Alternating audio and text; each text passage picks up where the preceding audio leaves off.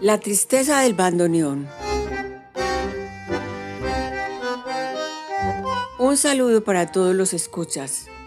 Les doy la bienvenida a mi podcast Decime Bandoneón, un punto dedicado al estudio de la historia del tango, especialmente de sus letras, a través de otra mirada. La vez pasada hablamos de la Dia Blasquez. Mi invitado de hoy es el bandoneón. En el momento de recibir el premio Cervantes, Augusto Roa Bastos dejó estas palabras. La concesión del premio me confirmó la certeza de que también la literatura es capaz de ganar batallas contra la adversidad, sin más armas que la letra y el espíritu sin más poder que la imaginación y el lenguaje.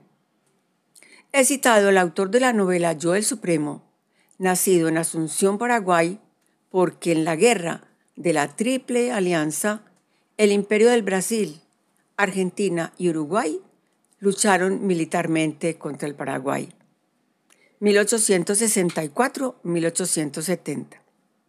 Según Luc Capdevila, la guerra se justificó diciendo que era el ataque a un régimen totalitario, que glorificaba el nacionalismo amparado en métodos de terror, sistema que había sido instalado desde el tiempo del gobierno del dictador perpetuo Dr. Francia, 1816-1840.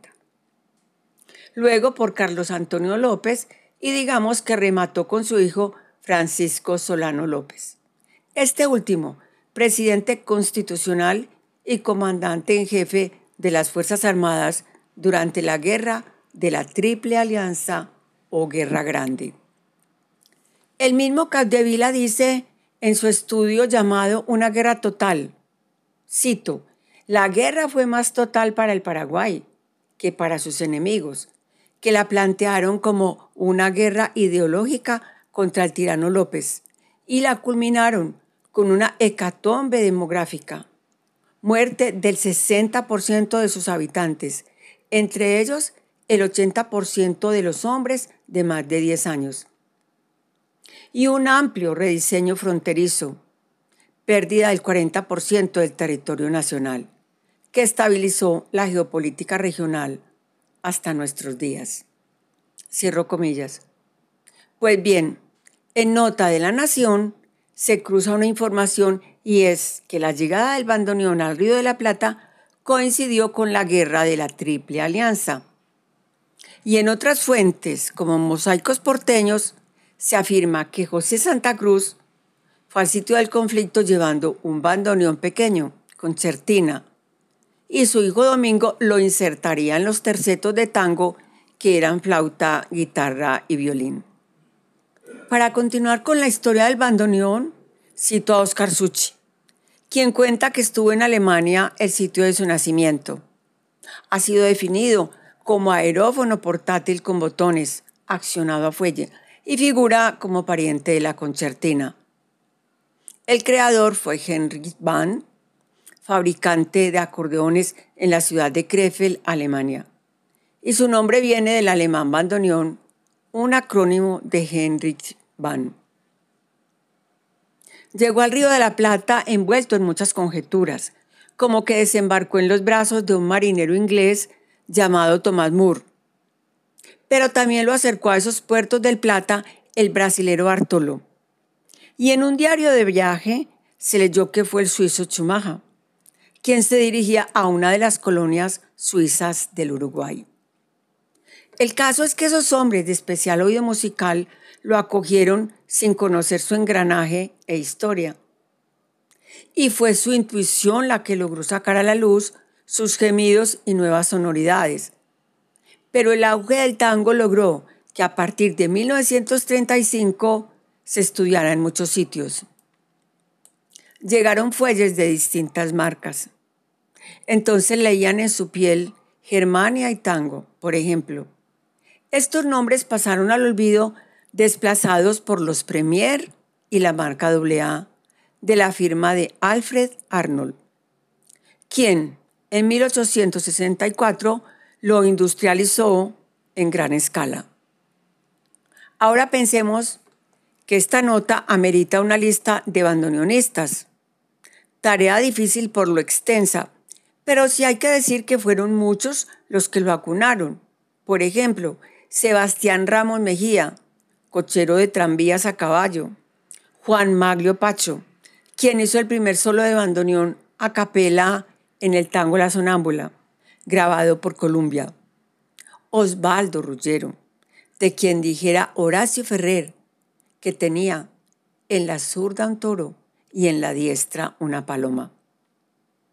Eduardo Arolas, el tigre del bandoneón. Minuto Di Chico y Astor Piazzolla, este último el músico de tango más conocido en el mundo. Ah, y Paquita Bernardo, mujer relevante en la historia, pues se atrevió a ejecutarlo en medio de un mar de hombres vestida de varón. Hay que saber que luego los hermanos Alfred y Paul Arnold fueron sucedidos por sus respectivos hijos. Uno de ellos, Horst Alfred, escribió a Oscar Suchi, autor del libro El tango, el bandoneón y sus intérpretes. Sabrá que la firma no existe más. Mi fábrica fue expropiada y es, desde 1949, fábrica del pueblo. Ahora se fabrican bombas para motores diésel. Misiva infortunada, como la tristeza que alcanzó a impregnar el fuelle en los campos de batalla de la guerra de la triple infamia, al decir de Eduardo Galeano.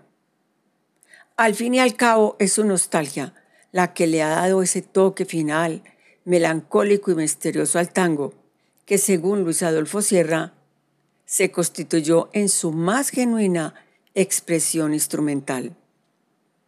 Aníbal Troilo, figura emblemática del bandoneón, recibió el homenaje en forma de tango con la poesía de Horacio Ferrer y la música de Astor Piazzolla. El gordo triste. Grita el águila taura que se posa en sus dedos, convocando a los hijos en la cresta del sueño, a llorar como el viento, con las lágrimas altas, a cantar como el pueblo, por milonga y por llanto.